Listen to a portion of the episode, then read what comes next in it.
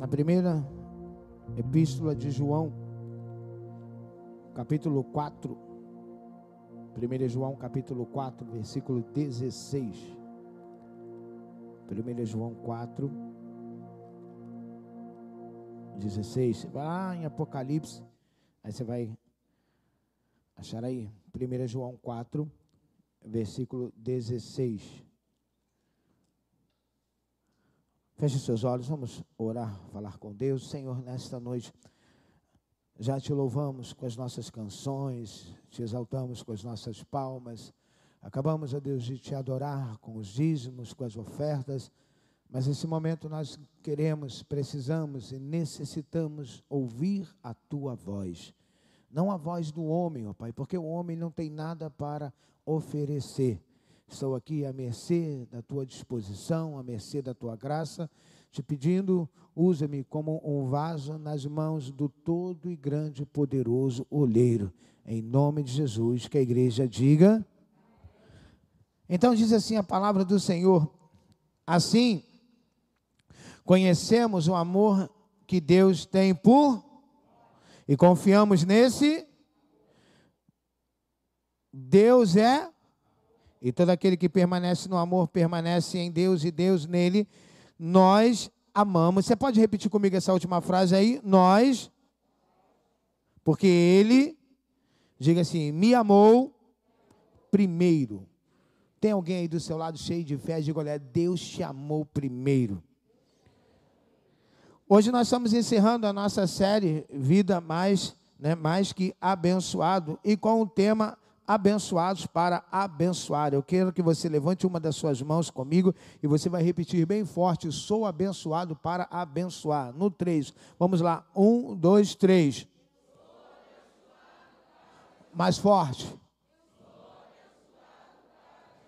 Você crê que essa semana Deus pode te abençoar de alguma maneira? Mas será para quê? Para abençoar. A vida, aqueles mais que abençoada, é sobre entender que Deus nos deu primeiro. Antes de você vir aqui na frente, abençoar a casa de Deus com a sua oferta, eu preciso lembrar a você que Deus te abençoou primeiro, dando o seu único filho para morrer em seu lugar. Antes de darmos a Deus o nosso louvor, a nossa adoração, Ele nos abençoou, soprando sobre nós o fôlego de vida. Amém? No final do culto, você vai ser impactado pelos testemunhos do impacto de ontem, amém? O impacto ontem foi. Eu quero ver se tem corajoso aqui para dar testemunho hoje. Por isso, queridos, a vida mais que abençoada, ela se sustenta sobre duas bases que nós falamos durante essa série: fidelidade entrega o dízimo para Deus. Sabedoria, administra tudo o que possui para Deus. Damos a Deus, cuidamos para Deus, porque tudo pertence a Ele e Ele, isso tem que ficar gravado aí no seu coração. Ele nos amou primeiro. O salmista vai dizer que do Senhor é a terra e que tudo que nela existe, e o mundo e os que nele vivem, ou seja, tudo é de Deus. Abençoados para abençoar. Salmo 67, versículo 1 e versículo 2. Olha o que diz o salmista: Que Deus tenha misericórdia de nós e nos abençoe, faça resplandecer o seu rosto sobre nós.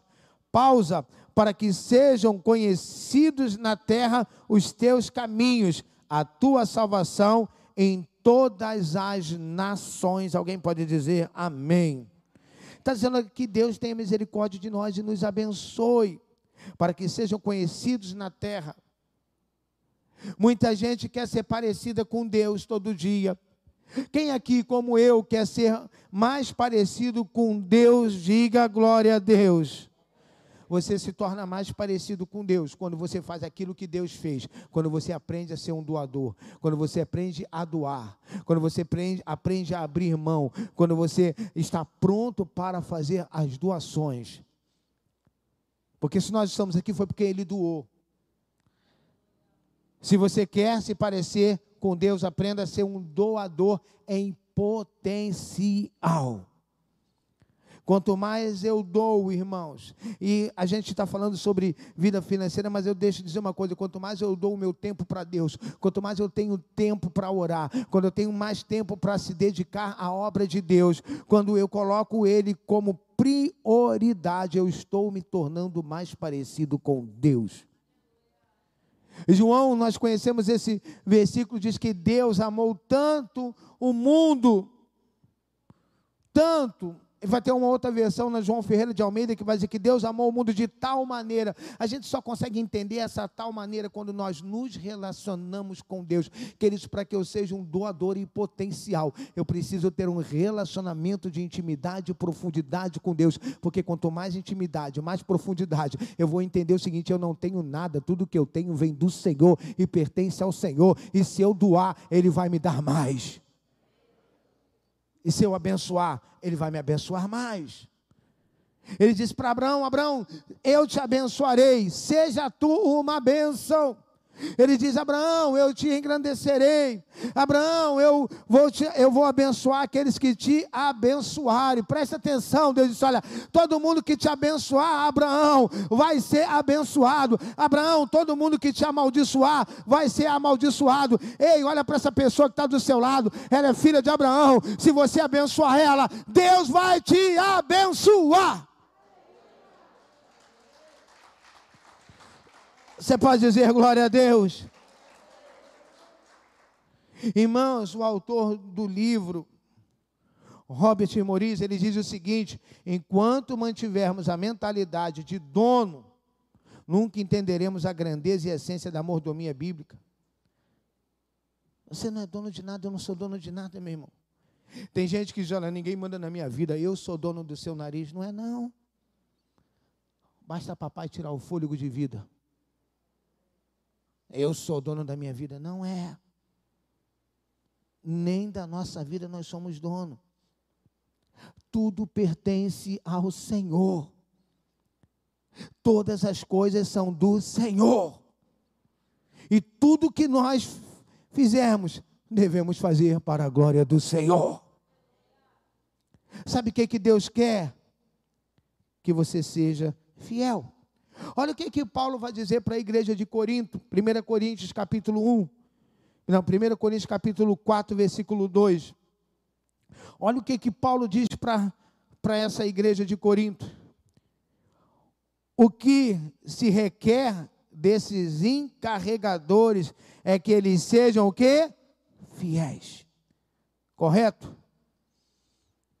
Nenhuma fidelidade se sustentam com a infidelidade na entrega da parte de Deus e a falta de sabedoria com a parte do que administramos.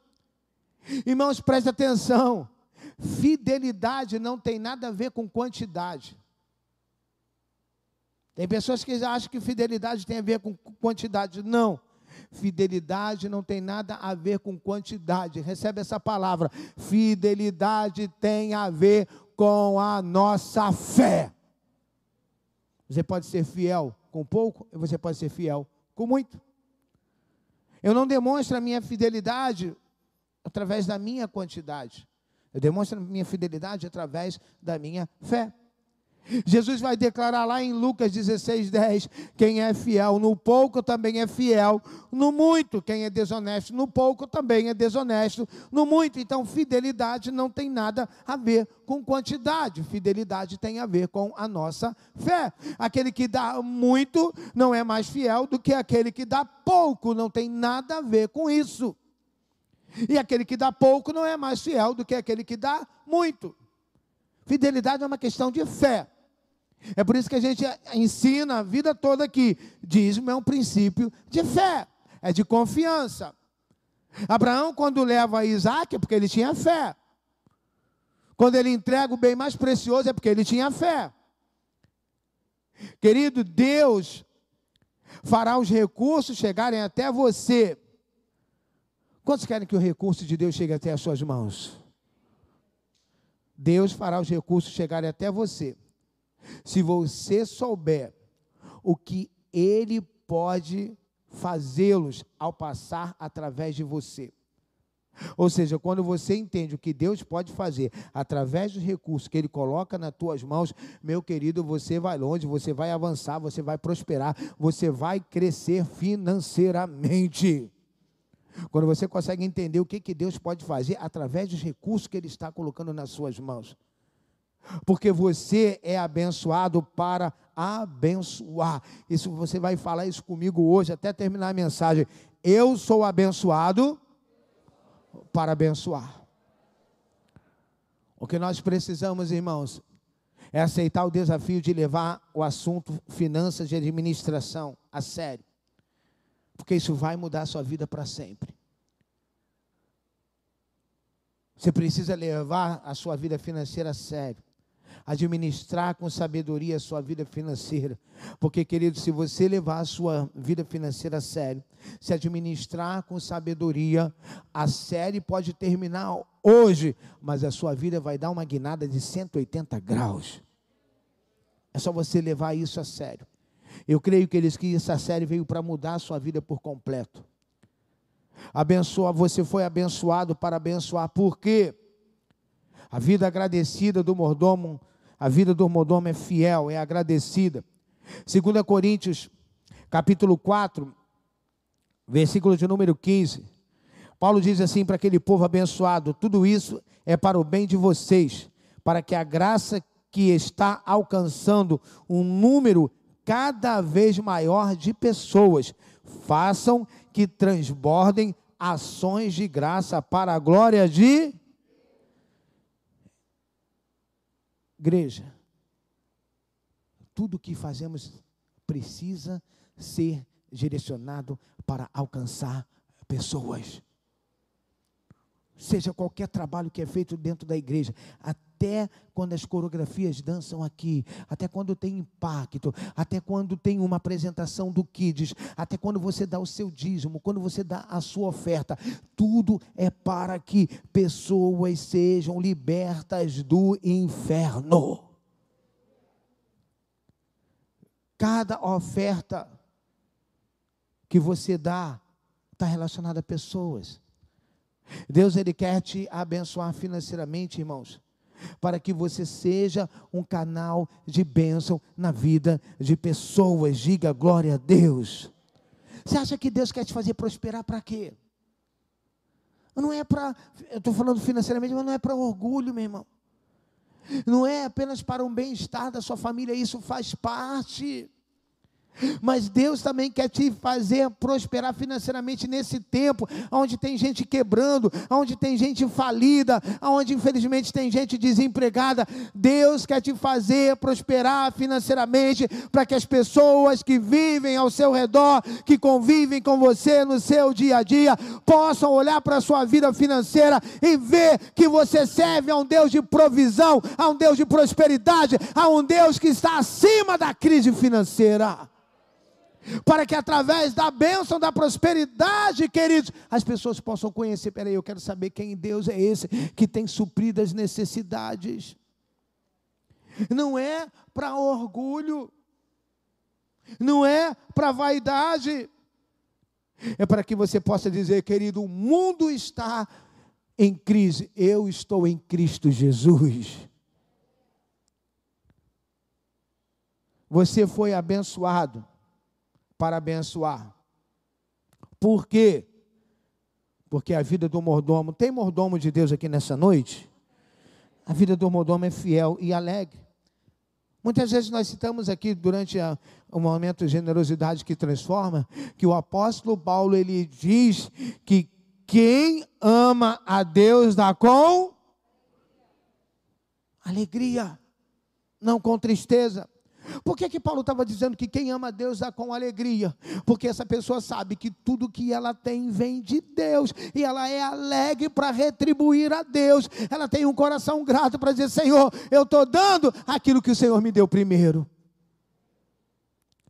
Paulo estava se referindo a uma igreja em que os pobres irmãos da Macedônia tinham alegria para contribuir com a obra missionária. E nós temos que ter, irmãos, essa alegria em ofertar para a casa de Deus. Que nós, irmãos, possamos ser uma igreja. Que nós possamos ser uma igreja que venha sustentar missionários que não fazem parte da nossa igreja, mas fazem parte do reino dos céus. Você entende? É missionário, está pregando a palavra, vamos investir. Está onde? Está na África, está na Índia, está no sertão da Bahia, está no sertão do Nordeste, está pregando a palavra. É para isso que Deus quer nos abençoar. Não é para se tornar uma igreja, nossa, que igreja chique. Nossa, isso faz parte, mas esse não é o propósito de Deus para a igreja nenhuma. O propósito é libertar cativo do cativeiro, porque tem igreja simples lá no sertão da Bahia que está ganhando gente para Jesus. Isso é outra coisa. A vida, queridos, do mordomo fiel, ela é generosa. 2 Coríntios 8, versículo 1 e versículo 2.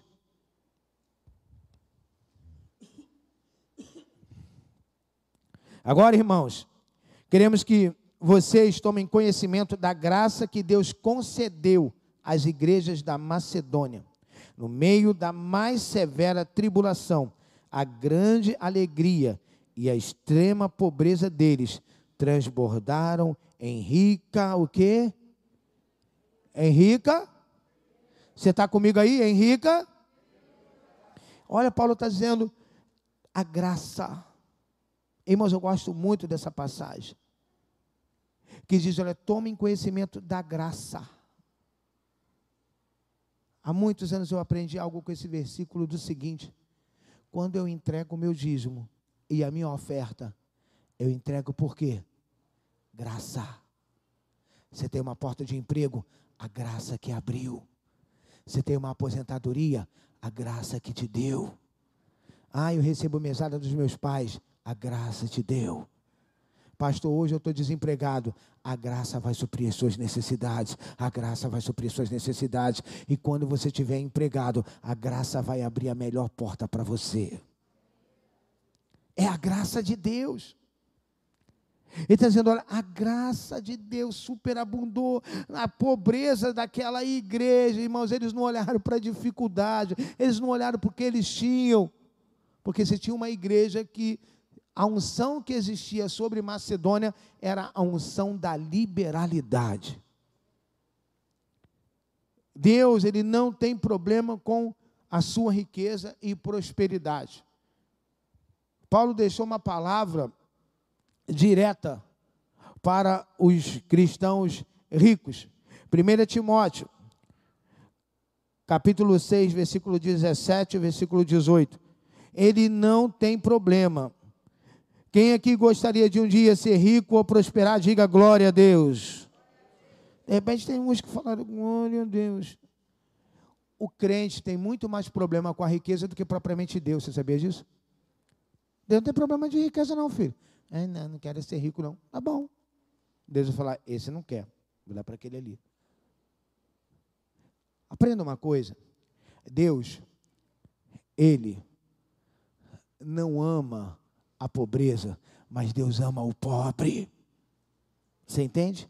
Ele não ama a riqueza, ele ama o rico. Ele não ama o tráfico, mas ele ama o traficante. Ele não ama a, a, o que a prostituta faz, a prostituição, mas ele ama a prostituta. Ele não ama as drogas, mas ele ama o drogado para libertar, salvar e que ele vá para o céu. Olha o que, que Paulo está dizendo aqui. 1 Timóteo 6, 17 e 18.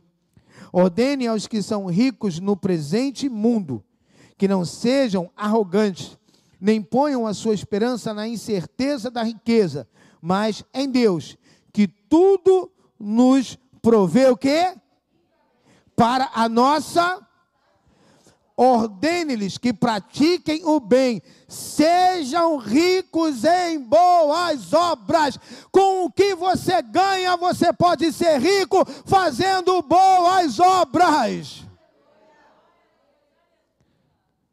Ele estava falando sobre generosos, prontos para repartir. Sejam ricos em boas obras e sejam prontos para repartir. Oh, querido, diga comigo: prontos para repartir.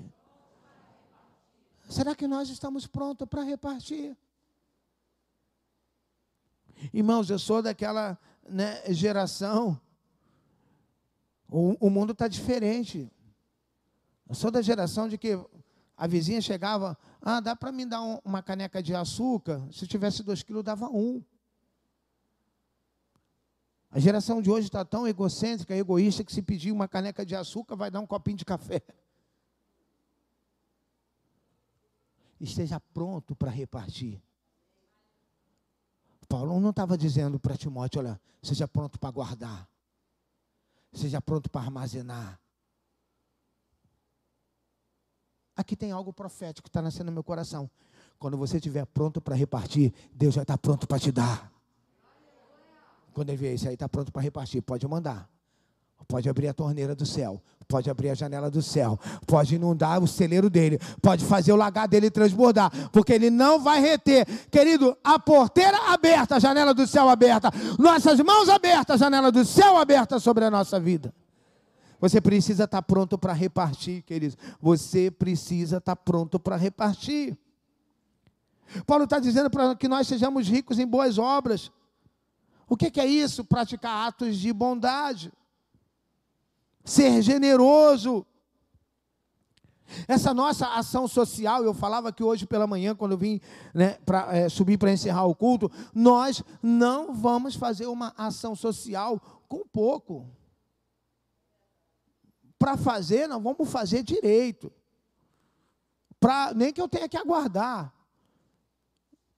Eu vou dizer uma coisa para você. Eu coloquei diante de Deus, estava no meu quarto hoje orando, falei: Senhor, eu quero, no mínimo, eu nem sei quem são as suas famílias, mas eu quero, no mínimo, abençoar de 30 a 50 casas com cesta básica. Você está comigo? Pergunta para quem está do seu lado: está pronto para repartir? Você está pronto para dividir? Você está pronto para abrir mão daquilo que Deus vai colocar, querido? Paulo estava dizendo: olha, agora, irmãos, queremos que vocês tomem conhecimento da graça de Deus. Ele fala para a igreja da Macedônia, sabe, que concedeu às igrejas da Macedônia, no meio da mais severa tribulação, alegria, e na grande alegria, na extrema pobreza, transbordou em rica generosidade. Querido, que palavra é essa? Deixa eu te dizer, eu vou definir em três palavras aqui: graça, alegria, generosidade. Diga comigo, graça, alegre, generosa. Deus quer derramar graça alegre generosa sobre a nossa igreja. Como a vida de Jesus, que deu tudo por mim e a você. Agora, queridos, é com você. Coloque Deus em primeiro lugar na sua vida. Eu preciso lembrar a você que Ele te amou primeiro. Ele te amou, sabe aonde? Desde o ventre da sua mãe. Antes de você vir ao mundo, Ele te amou. Mateus 6. Dízimo como primícias de gratidão, irmãos, nunca como pagamento religioso.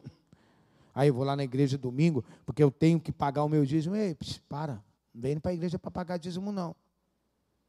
Porque dízimo a gente não paga, tá o quê? Comprar lugar no céu em de terreno no céu. Dízimo é ato de fidelidade, oferta é ato de gratidão. Olha o que, é que Jesus diz em Mateus 6, 33 e 34. Ele disse Jesus: Busquem, pois, em primeiro lugar o reino de Deus e a sua justiça, e todas essas coisas lhes serão acrescentadas.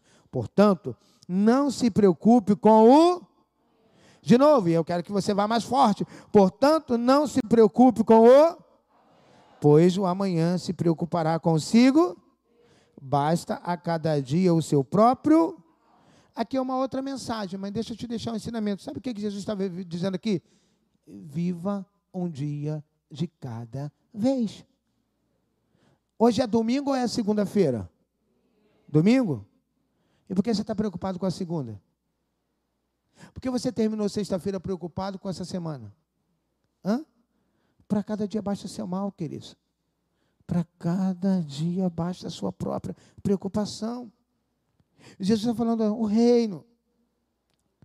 Em primeiro lugar, seja fiel dizimista. A chave para uma vida abençoada é ser um fiel dizimista a Deus. É entender que, em primeiro lugar, o reino. E aí Jesus já dizia ali, todas essas coisas, tudo o que nós precisamos, será acrescentada mediante a nossa fidelidade a Deus.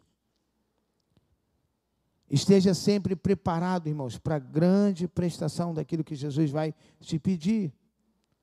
Seja um fiel administrador. Ser um fiel administrador é chave da vida mais que abençoada. A boa mordomia hoje vai ajudar você a curar as feridas do passado, a rever seus erros para o futuro e trazer paz para você terminar bem a sua corrida. Esse é o poder da mordomia cristã, irmãos. Entenda, entenda como Paulo ensinou. Filipenses capítulo 4, versículo 17, versículo 18. Ele diz assim, ó: Não que eu esteja procurando ofertas, mas o que pode ser creditado na conta de vocês. Recebi tudo e o que tenho é mais que. Ele diz: Você está comigo aí? Ele diz: Estou, estou amplamente. Agora o que recebi de. Os donativos que vocês. Elas são uma oferta de aroma suave, um sacrifício aceitável e agradável a Deus. É quando nós fazemos algo que agrada a Deus. Caleb diz que nós entramos na terra da promessa. Você entendeu isso aqui? Que Paulo diz? Você quer viver assim para o resto da sua vida? Quer ensinar seus filhos e os filhos dos seus filhos? Paulo diz: Eu estou bem, estou suprido. Eu agradeço as ofertas que vocês me enviaram. Versículo 19, queridos. Olha o que, que ele está dizendo: o meu Deus suprirá todas as necessidades de, de acordo com as suas gloriosas riquezas em Cristo Irmãos, eu quero fazer das palavras de, de apóstolo Paulo, fazer das palavras do apóstolo Paulo as minhas palavras e lançar essa palavra sobre a sua vida.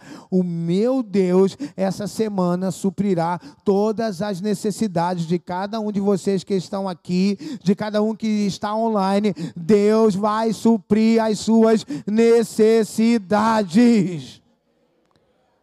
Mas você sabe que tem algo aqui tremendo para a nossa vida? Que ele diz assim: O meu Deus. Você pode dizer isso comigo? O meu. Mais forte que isso, o meu. Ele não é só o Deus de Paulo, ele é o nosso Deus também. Então você pode muitas vezes bater no peito e dizer lá, o meu Deus, vamos ficar tranquilo, família. E em aquele desespero, como vai ser? Não tem dinheiro para isso, para pagar a conta, para comprar o alimento. Aí você bate no peito e diz, minha família, calma! O nosso Deus vai suprir nossas necessidades. O nosso Deus vai suprir. Ele é Deus que supre todas as necessidades. Ô meu querido, tudo vem do Senhor. Deus vai suprir Deus vai prover. Ele vai entrar com provisão.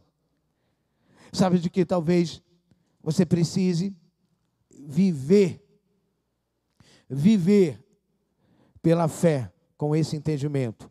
O meu Deus vai suprir minhas necessidades. O meu Deus vai suprir nossas necessidades. Nós não podemos deixar de crer Não importa amanhã. Amanhã Deus proverá.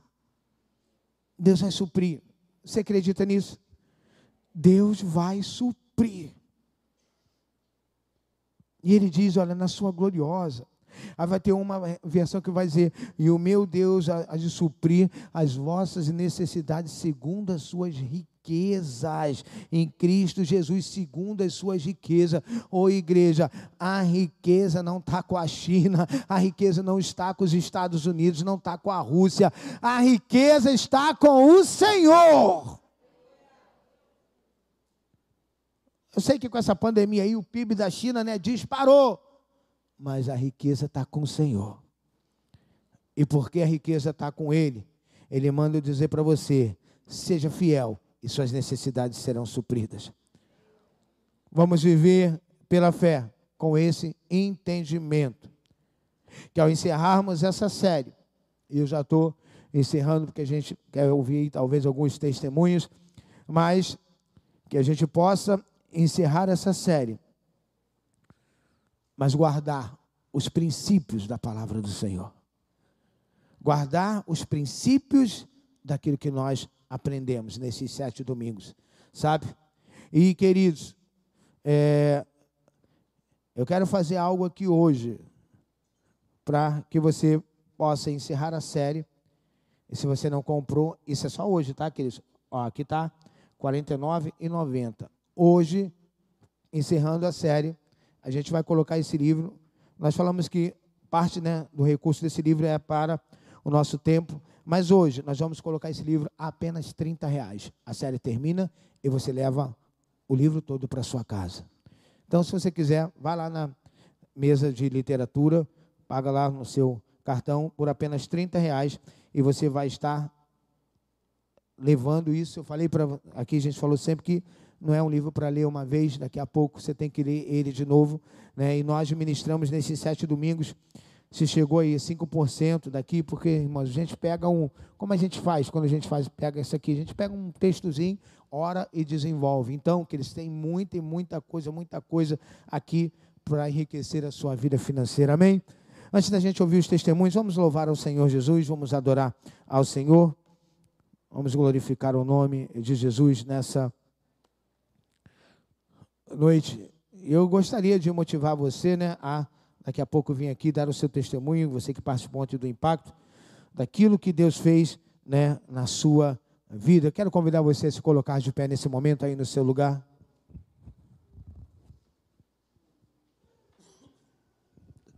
Feche seus olhos.